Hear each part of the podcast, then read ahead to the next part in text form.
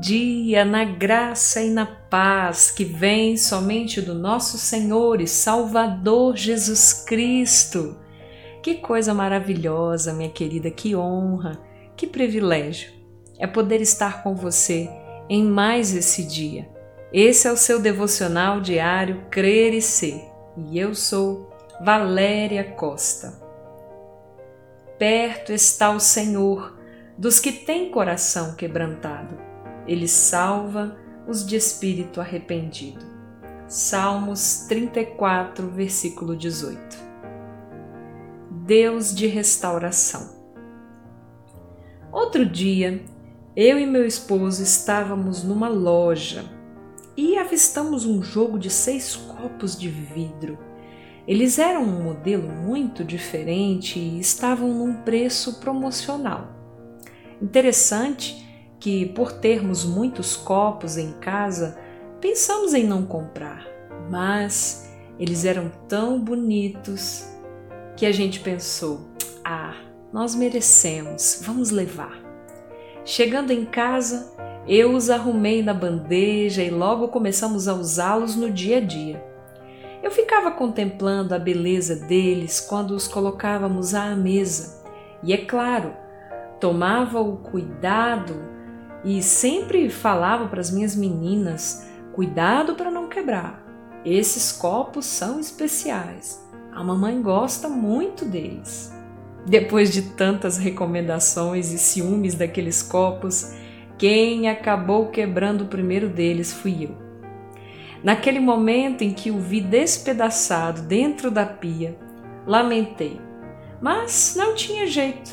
O destino seria o lixo, e assim foi feito.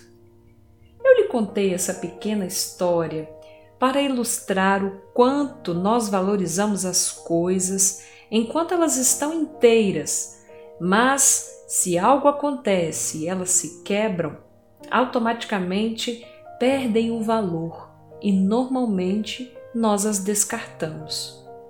O texto-alvo de nossa reflexão de hoje fala sobre o olhar de Deus a respeito do que está quebrado. Uma pessoa quebrantada é uma pessoa que está sofrendo por algo que se rompeu, algo que se fragmentou, e por isso essa pessoa está debilitada e sem forças. O interessante é que, diferente do ser humano que costuma jogar no lixo o que já não serve mais para o uso, Deus nunca fará isso. Por maiores que tenham sido os erros cometidos e por mais danosas que estejam sendo as consequências, o salmista declara que Deus está perto dessas pessoas que se sentem assim, quebradas. E Ele está perto por um único motivo. Ele aguarda dessas pessoas rendição. Ele espera apenas uma oração que diga para Ele com sinceridade: Senti, Senhor, eu não consigo prosseguir. Me ajude a mudar de direção, Deus. Para essas pessoas há uma doce promessa.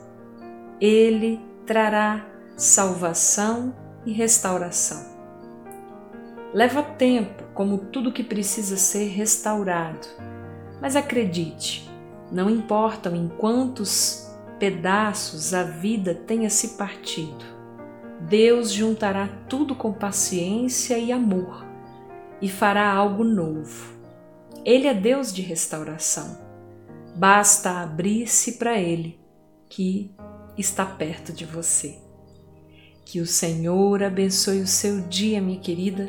Guarde essa palavra no seu coração.